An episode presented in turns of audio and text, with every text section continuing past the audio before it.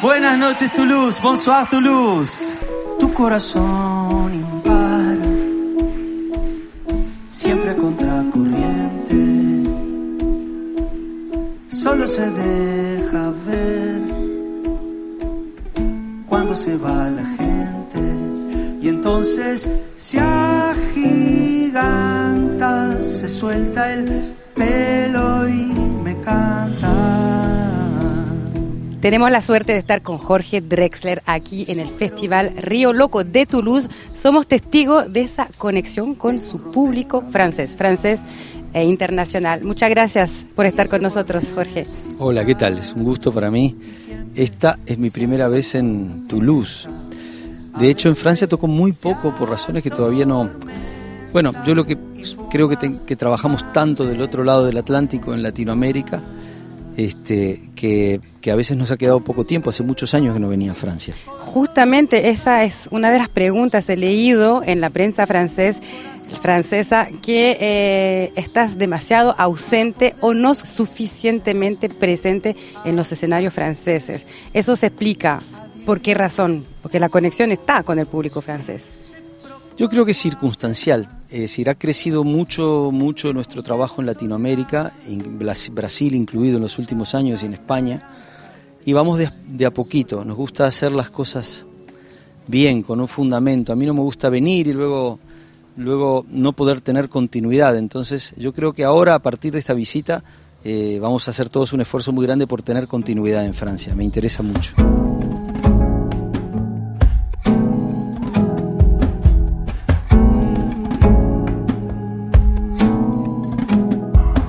Lo que dejó por escrito no está tallado en granito, yo apenas suelto en el viento presentimientos, pido lo que necesito, tinta y tiempo, tinta y tiempo,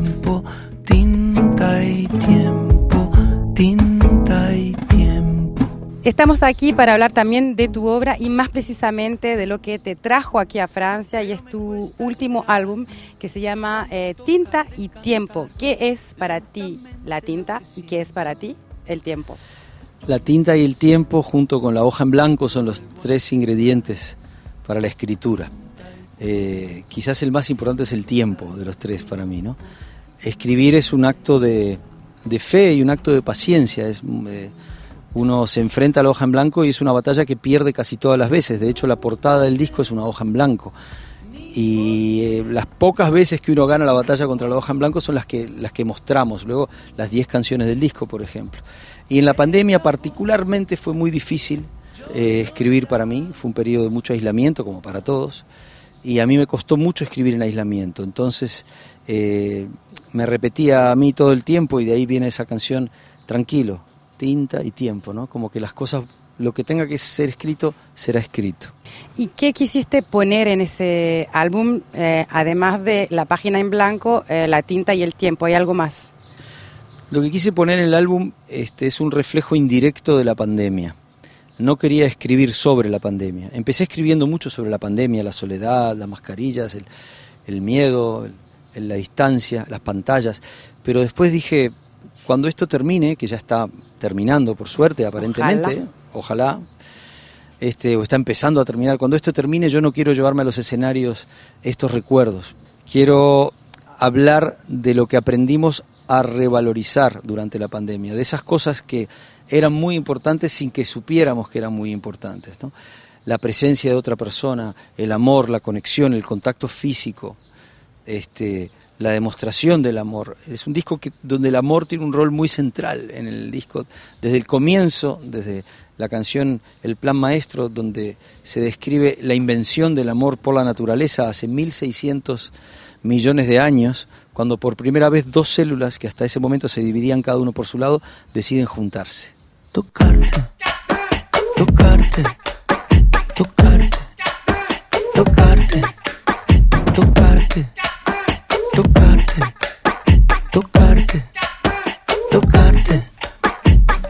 Deliciosa, tan huevosa, peligrosa, caprichosa, vuelta y vuelta, vino y rosa, sudorosa, ma.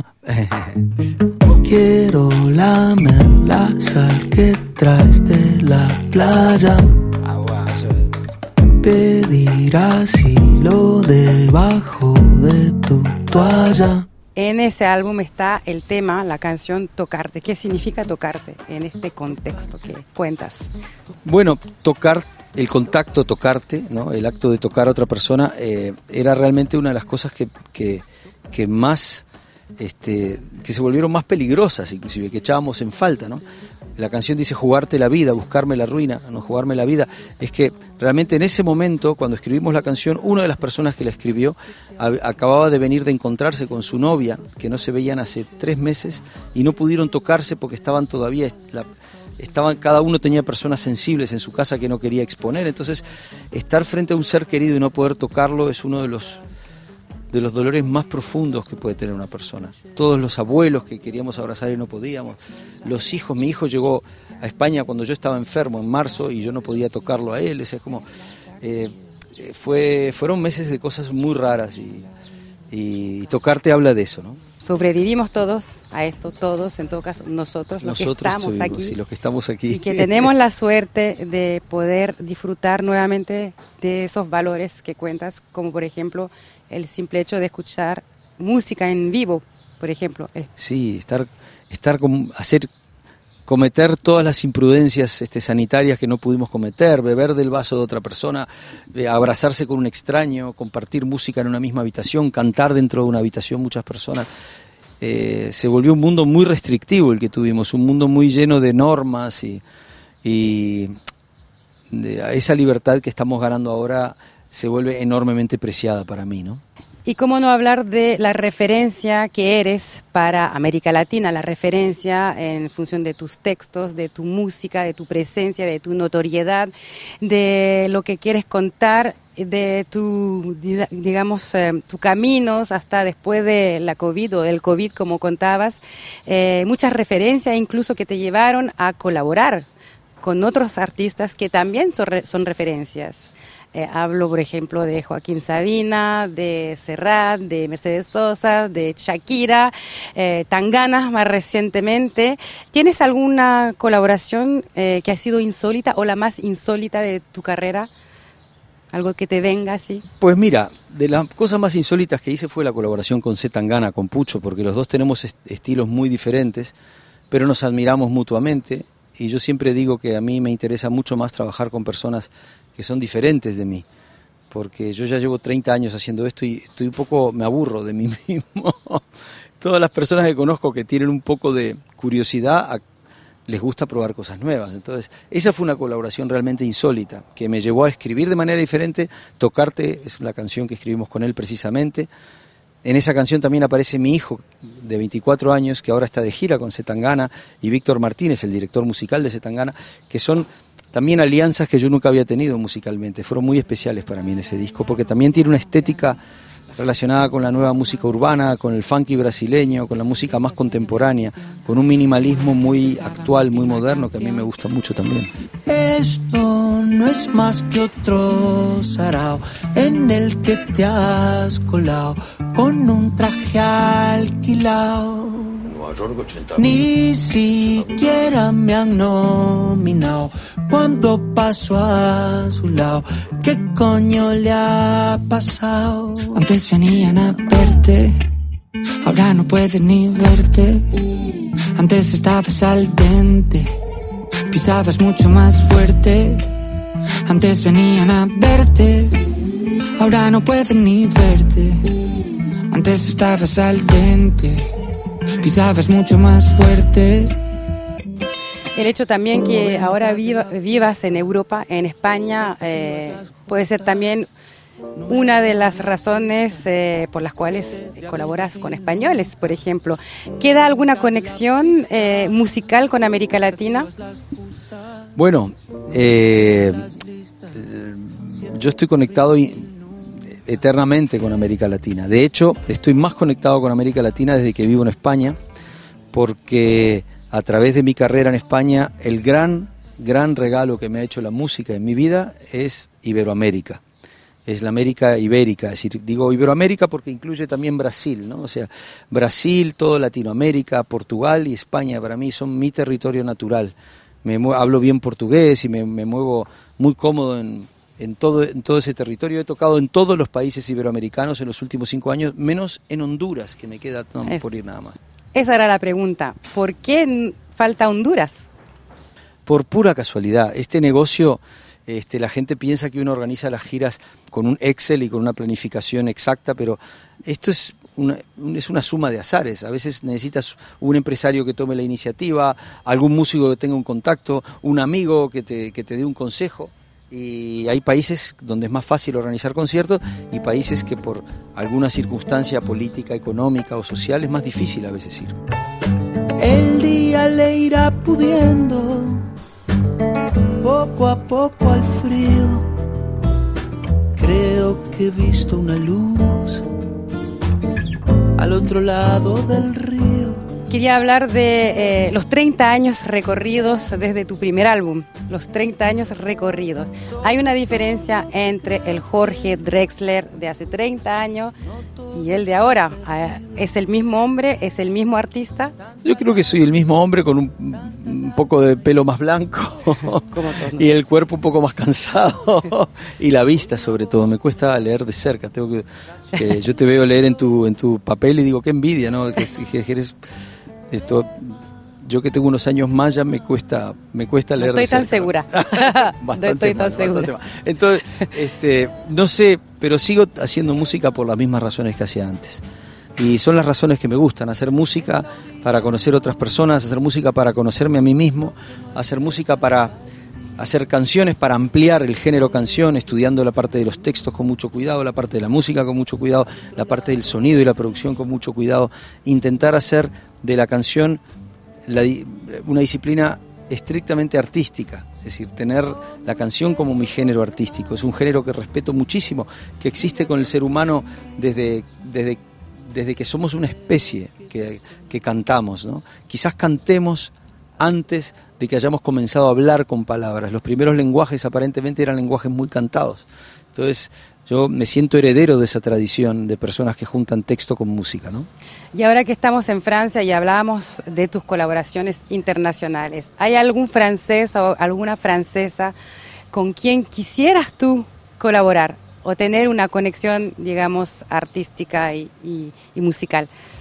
Con muchos, con muchos. Te hubiera, dicho Henri Salvador, pero, pero, ya no. pero ya no está más. Pero eh, Stromae me encanta, por decir algo, ¿no? Stromae, he escuchado mucho a Arthur Ashe también hace mucho tiempo, pero hace mucho que no lo vuelvo a escuchar. Este, y Karen Ann, tengo comunicación con ella, con Karen Ann, y, y voy conociendo de a poco artistas Eh, increíble, la, la que hizo Le Fil. Lève-toi, c'est décidé, laisse-moi te remplacer, je vais prendre ta douleur. Doucement, sans faire de bruit, comme on réveille la pluie, je vais prendre ta douleur, prendre ta douleur, je vais prendre ta douleur. Elle lutte, elle se débat, mais ne résistera pas, je vais bloquer l'ascenseur. Je vais prendre ta douleur,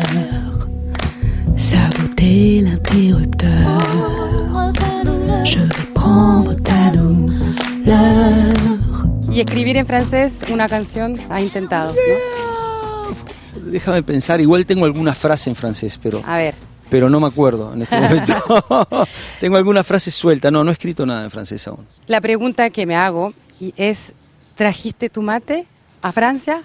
No, no traigo el mate, no, no, no, no viajo con. Hacía demasiado calor estos días para tomar mate, la verdad. Y además, desde que empezó la pandemia, como no se puede compartir el mate, lo lindo es compartirlo, así que dejé de tomar un poco mate durante la pandemia. Ahora volveré, porque me cuesta tomar solo. Me gusta, para mí el mate es una actividad grupal, ¿no?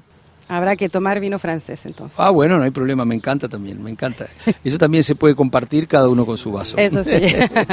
bueno, muchas gracias Jorge, realmente por habernos recibido, haber tomado el tiempo eh, de responder a todas nuestras preguntas y ansias. Muchas de gracias. Verte. Muchas gracias. Para contarte canto, quiero que sepas cuánto me haces bien me haces bien, me haces bien.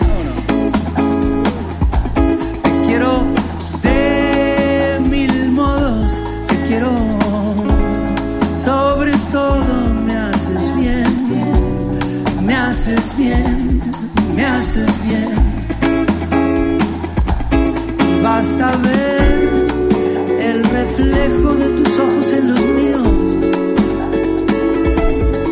se lleva el frío para entender que el corazón no miente, que afortunadamente